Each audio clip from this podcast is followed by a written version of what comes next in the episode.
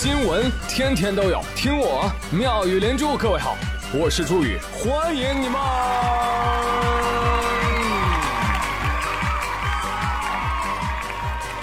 谢谢谢谢谢谢各位的收听啦！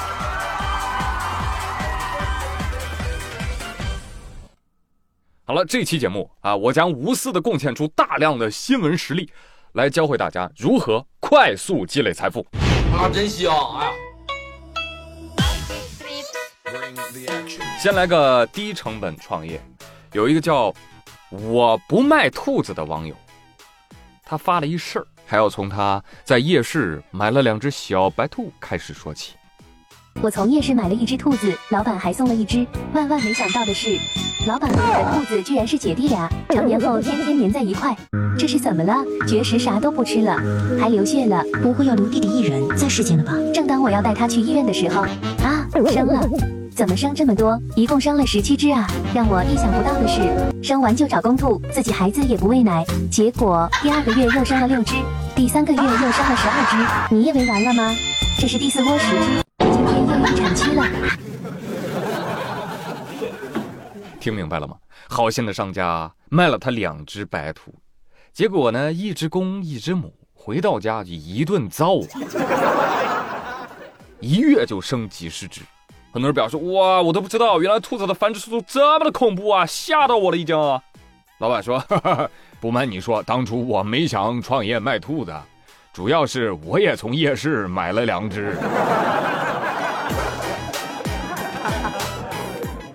好嘛，质疑商家，理解商家，成为商家，没毛病。所以大家一起喊出我们的口号：要想富，买俩兔。接下来，这个宇哥会为各位提供全流程的服务啊！我具体给你们讲一讲兔子的产后护理。要想护理好兔子，首先要明白原理啊！兔子为什么这么能生？因为兔子有俩子宫，一个受孕，一个生，生完又怀，怀了又生。这么神奇吗？对呀，兔子俩子宫完全独立，互不干扰，而且兔子怀孕期只需要一个月，哎，一个月之后，咵一窝就下来了，一窝至少能生个十来只兔宝宝，哎，一个月一窝，一个月一窝，那厉害了。要不然，数学里面怎么会有一个以兔子命名的斐波那契数列呢？懂不懂？斐波那契数列啊。我也不太懂，我现查的。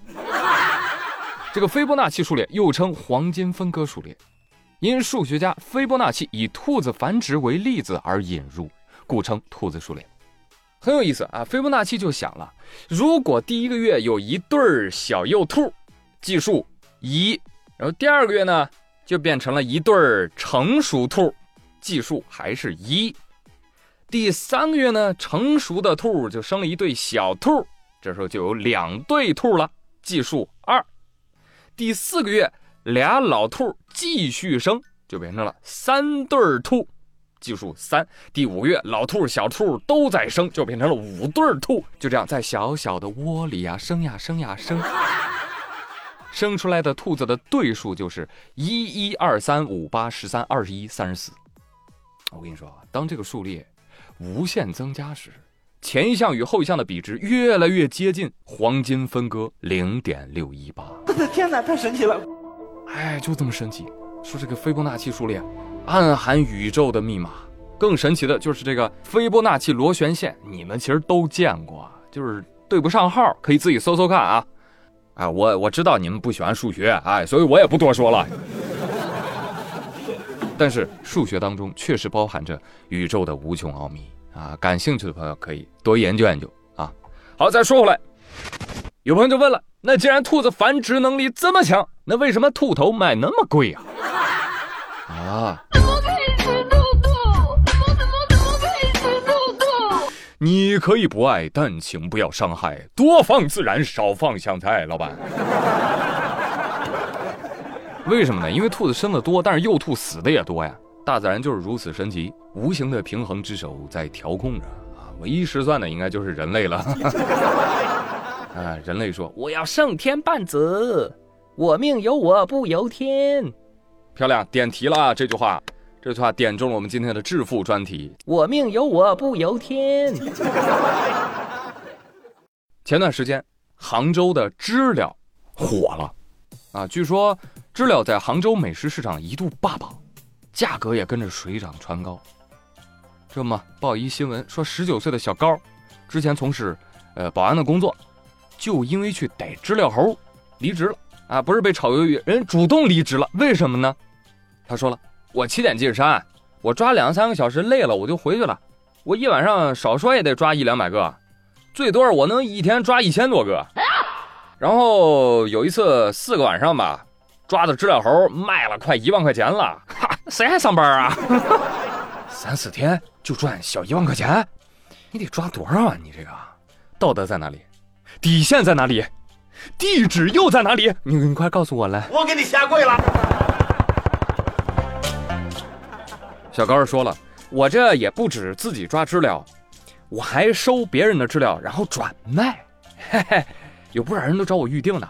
除了杭州，像江苏啊、上海也有人找我买，所以这么综合算下来，一个月赚个三四万，问题不大。这个世界总有人能赚到钱，是吧？但是这个呢，叫季节性的生财之道啊，可以说是夏天最好的馈赠了。但前提是你得抓对呀！啊，我就想起了那张网图。还配了一句话呢，说我捉住了一只蝉，就捉住了整个夏天。看图，你看这是蝉吗，大兄弟？你这蝉头上怎么还有两只大触角啊？你要是砸蟑螂吃，那我可真吐了啊！啊！所以南方的朋友不要轻易尝试啊，怕误杀，这不伤害无辜小强吗？这不是。其次，你半夜跑林子里捉蝉的时候，你有没有想过，你有可能遇到别的东西？比如蛇。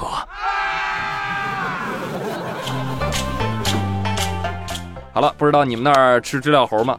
哦，可能有的地方不叫知了猴啊。你们你们那儿管那个蝉叫什么呀？就你们那儿有吃的吗？你吃过没有？你觉得好吃吗？啊，反正我吃过，哈哈，油炸的，嘎嘣脆，鸡肉味，喷喷香，特好吃。欢迎大家留言分享你的吃后感。